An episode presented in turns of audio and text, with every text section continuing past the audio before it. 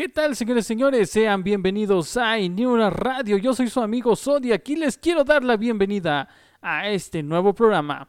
Espero que lo estén disfrutando. Por el momento solamente estamos en modo podcast, pero estamos preparando una radio online en la que también pueden interactuar directamente con nosotros porque yo siento que es más divertido este, hablar eh, al momento con ustedes, interactuar. Obviamente por aquí se puede, pero es más complicado. Ustedes entienden, ¿no?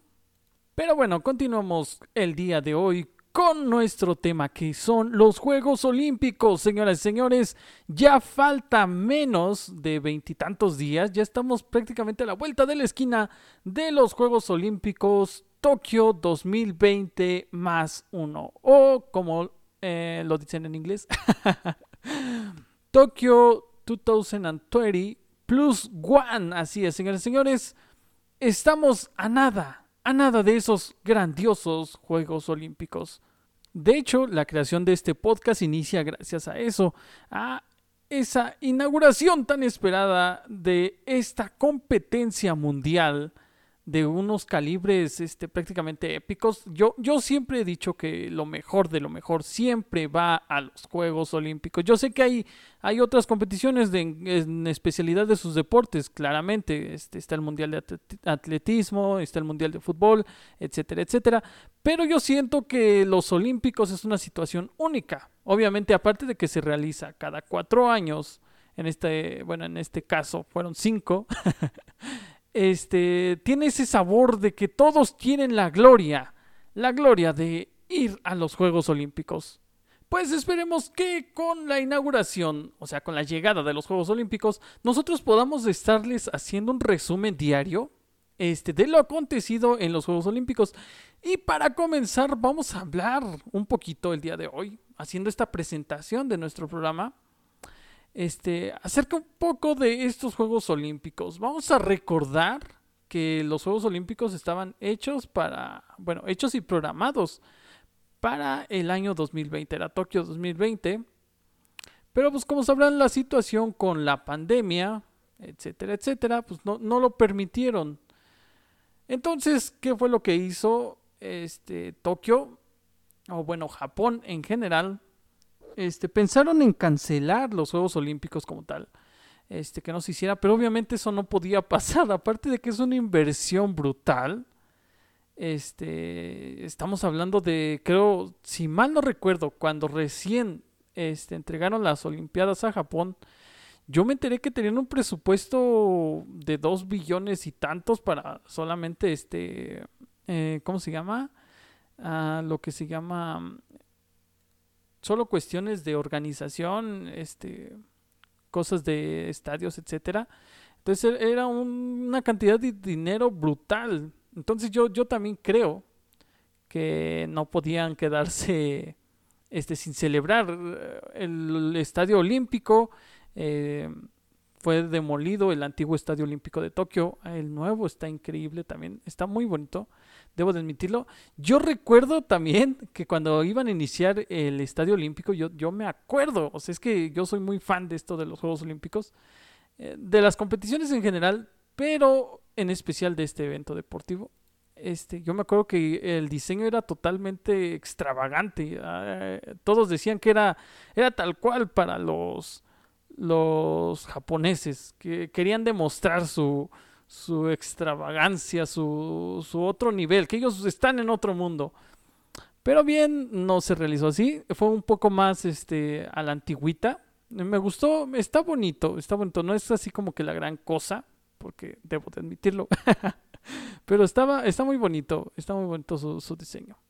Y bueno, según el calendario del Comité Olímpico Internacional, y si no hay modificaciones nuevas, la nueva fecha planteada para la ceremonia de inauguración de los Juegos Olímpicos será el próximo viernes 23 de julio, la cual obviamente durará dos semanas, esta justa deportiva, y la clausura está prevista para el domingo 8 de agosto. Después de, los, de estos próximos Juegos Olímpicos, eh, el siguiente país anfitrión será París 2024. Y si mal no recuerdo, este ya, ya está planeada incluso la siguiente, que es, creo, si mal no recuerdo, son Los Ángeles 2028. Espero no, no equivocarme. Y si no, ya ahí luego me enteraré. Pero pues bueno, en el caso de París, junto a Londres e Inglaterra, este será la segunda vez que una misma urbe organiza tres veces los Juegos Olímpicos. Este. Otro punto interesante a tocar es que estos Juegos Olímpicos no tendrán aficionados extranjeros. Así es, señores señores, yo creo que es algo bastante mm, drástico, pero creo es una medida muy buena la que tomaron.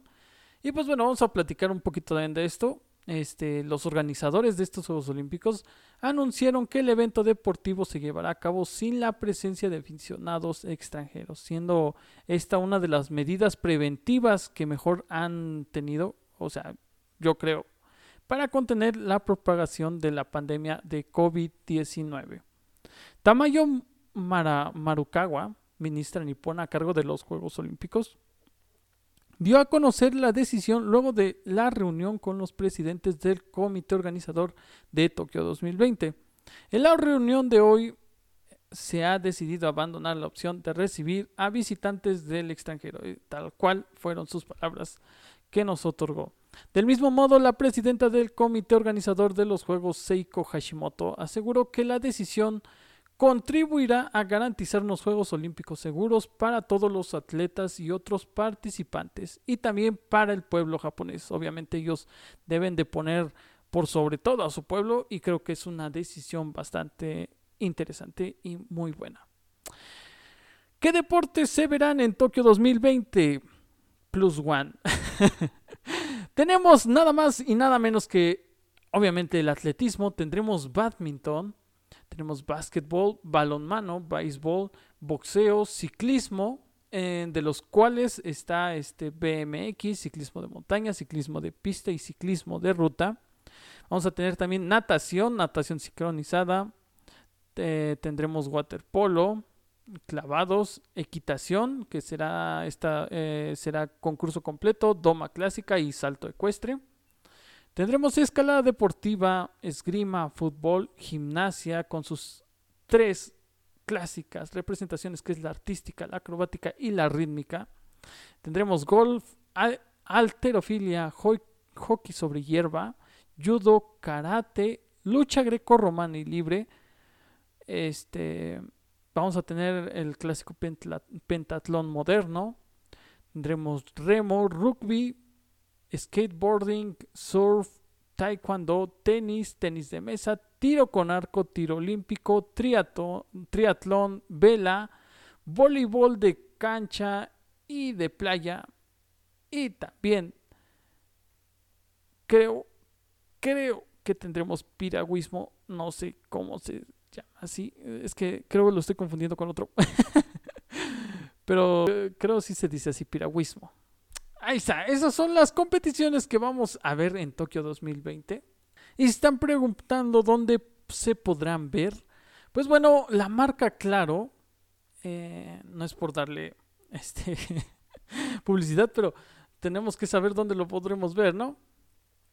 Este, la marca Claro eh, y Claro Sports tendrán la transmisión exclusiva vía streaming para México y 16 países de Latinoamérica, entre ellos Guatemala, Nicaragua, República Dominicana, El Salvador, Honduras, Costa Rica, Panamá, Colombia, Venezuela, Ecuador, Perú, Chile, Argentina, Bolivia, Paraguay y Uruguay.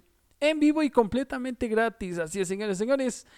Para que no nos perdamos nada de estos hermosos Juegos Olímpicos, este van a tener los mejores eventos de los grandes atletas que vamos a tener. De hecho, se va a extrañar mucho esos atletas que ya se retiraron, que nos dieron su última actuación en los Juegos Olímpicos de Río, pero pues que estamos esperando, ansiosos para ver a los nuevos competidores que se coronarán, que se consagrarán en el podio olímpico.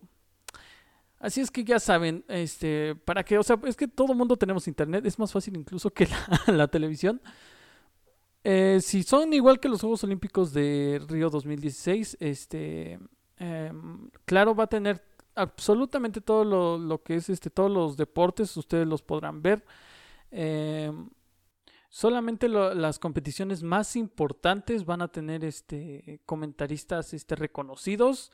Eh, otras nada más tendrán comentaristas normales y otras simplemente se estarán desarrollando eh, conforme esté ocurriendo, digamos, tal cual en la plaza sin comentaristas. Nada más este, la, la que es este, calificaciones, etcétera, etcétera. Va a ser, eh, yo creo que similar. espero que sea así. Era muy bueno.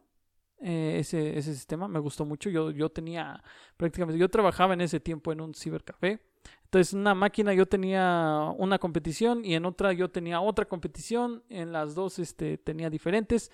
Unas estaban hablando, otras nada más estaban sucediendo. Muy, muy bello eso. Y bueno, vamos a ver qué nos espera también en esa, esa eh, maravillosa, eh, ¿cómo se llama? Maravillosa inauguración que yo tanto anhelo.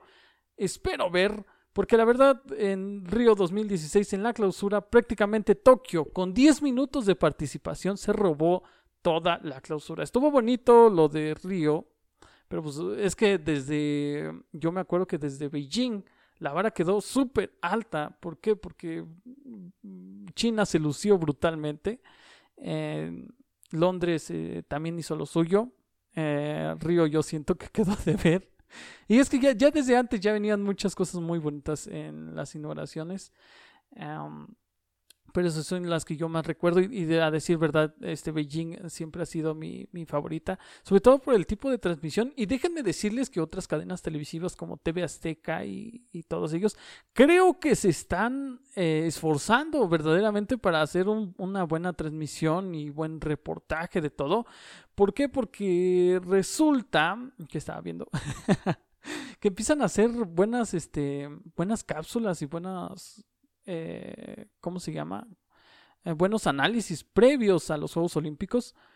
Y eso a mí me agrada mucho. ¿Por qué? Porque también dan a conocer cosas de la cultura. A lo mejor no va a ser tanto como en esos tiempos, porque obviamente no sé en realidad si les van a dar acceso a ellos de, de acudir como prensa a los Juegos Olímpicos. Eh, yo creo que sí, quién sabe. Vamos a esperar, todavía no lo sé. Pero yo me acuerdo que en esos Olímpicos de Beijing se esforzaron mucho en ver su cultura, en su país, eh, fue muy, muy hermoso. Y yo espero que con Japón nos dejen lo mismo. Pues muchísimas gracias por habernos escuchado. A lo mejor estoy hablando un poquito rápido, no lo sé, espero que les agrade. Y pues bueno, vamos a estar aquí más seguido y sobre todo en las Olimpiadas. Espero que, que si se puede armar nuestra radio antes de las Olimpiadas, créanme que lo voy a hacer para platicar un ratito con ustedes. Pues bueno, esto fue Iniura Radio para todos ustedes. Yo soy su amigo Zodiac aquí vámonos. Aquí en Random City. Vámonos, Juan Manuel. Púchale play.